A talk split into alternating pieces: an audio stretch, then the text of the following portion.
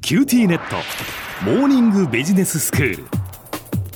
今日の講師は九州大学ビジネススクールでバイオ産業がご専門の荒木博光先生ですよろしくお願いしますよろしくお願いします。先生今日はどういうお話ですか今日はですね、カルタヘナ法について、えーお話しします。カルタヘナ法何ですかそれそうですなかなか聞き慣れない言葉ですが、実は我々の生活に深く関わっている法律なんです。このカルタヘナですが、南米の、えーコロンビアにある都市の名前です。都市の名前なんですはい、ね町の名前なんですよ。はいはい、小浜さん、京都議定書って聞いたことがあります。うんもちろんですはいはいえーまあこれは気候変動や地球温暖化防止に関する国際的な会議が京都で開かれ、その会議で、まあ、温室効果ガス削減のために、えー先進国の間で取り決められた、えー数値目標などを定めた文書を、まあ、開催された都市の名の京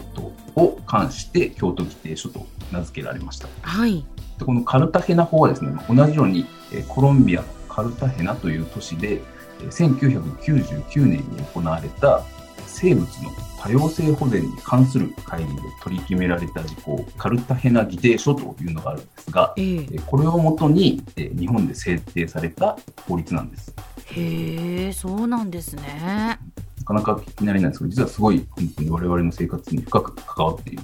法律なんです。そういうことなんですね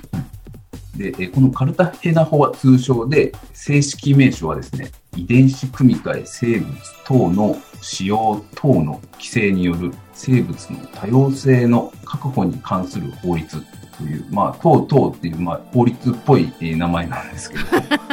あの、等々っていうのは、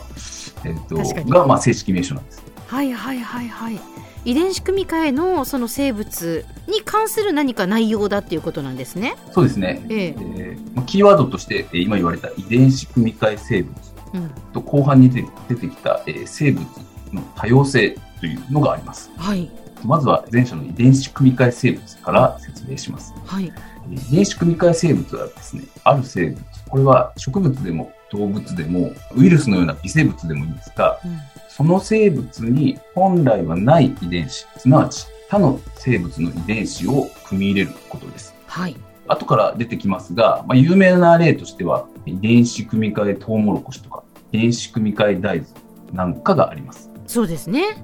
聞いたことがあると思います聞い。たことありますはい、はいこれはですね、昆虫に毒性を示す微生物、まあ、だからその微生物には毒性を出すから昆虫が寄ってこないんですけど、うんその微生物の遺伝子を、まあ、トウモロコシや大豆に組み込むことで、昆虫、まあ、すなわち、えっと作物にとっては害虫です、に、えー抵抗性を持ったトウモロコシや大豆ができるというわけです。うん似たような技術に以前紹介したゲノム編集というのがあります。はい、ゲノム編集と遺伝子組み換えの決定的な違いはう、んゲノム編集はその生物自体の遺伝子を編集するので、自然界で発生する確率がゼロではないんです。ほんほんなので、古くから行われてきた品種改良とか、まあ、似た部分があります。え一方、遺伝子組み換えはですね、他の生物種の遺伝子が組み込まれるので、自然界で発生する確率はゼロなんです。えはあそうなんですね、自然界で発生し得ない生物が、まあ、遺伝子組み換え生物です。なるほどそれをやってしまおうとそうなんですよ。うん次に、えー、2つ目のキーワードの生物多様性です。はい最近多様性とかダイバーシティとかいう言葉をよく聞きますね。聞きますはいま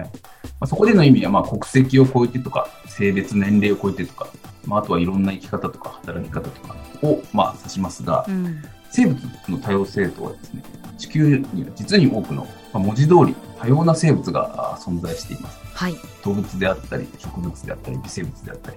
地球上の、えー基地の種の総数は175万種とも言われている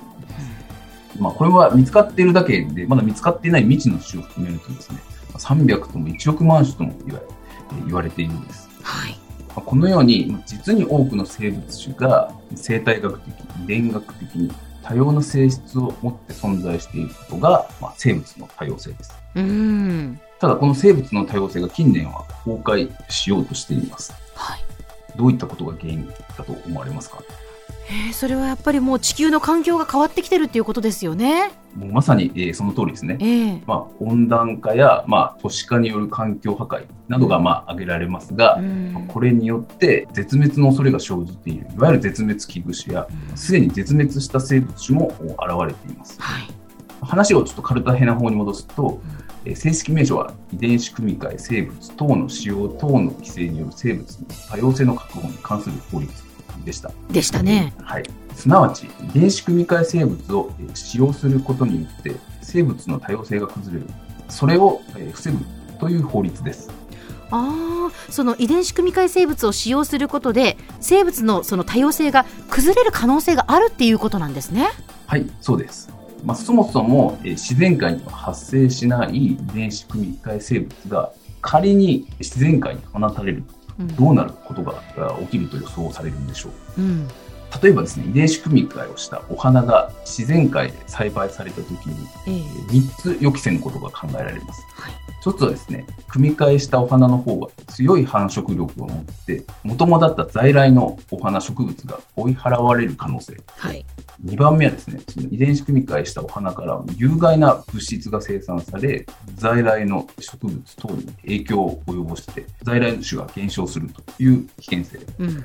3つ目がですね遺伝子組み換えしたお花ともともとあった野生のお花がこうだ例えば受粉することで新たな生物種が発生して在来種が置き換わる可能性うん。この3つが挙げられるんです、ええまあすなわち、えーとまあ、遺伝子組み換え生物が自然界に放たれることによってえー在来種の存在が脅かされるうんというような懸念ですねはい。とはいえ遺伝子組み換えトウモロコシや大豆はですねえー収率効率が格段に上がったり我々の生活にさまざまなメリットをもたらしていますカルタヘナ法はですね遺伝子組み換えの技術と自然の生物多様性の両立を目指す法律なんですなるほど。では先生今日のまとめをお願いします。はい、遺伝子組み換え技術は人類が抱えるさまざまな課題を解決する有効な手段として期待される一方生物の多様性に影響を与える可能性が危惧されていますカルタヘナ法は1999年にコロンビアのカルタヘナという都市で行われた生物多様性に関する規定書に基づいた国内の法律で遺伝子組み換え生物等を用いる際の規制措置を講じています今日の講師は九州大学ビジネススクールでバイオ産業がご専門の荒木博光先生でした。どうもありがとうございました。ありがとうございました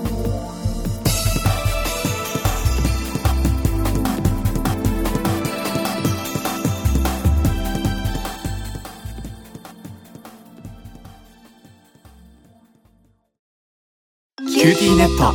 僕が君を守るから本当にえコンピューターウイルスやフィッシング詐欺からはえ守ってくれないのビビックなら全部守ってくれるのに。セキュリティ5台まで無料光インターネットのビビック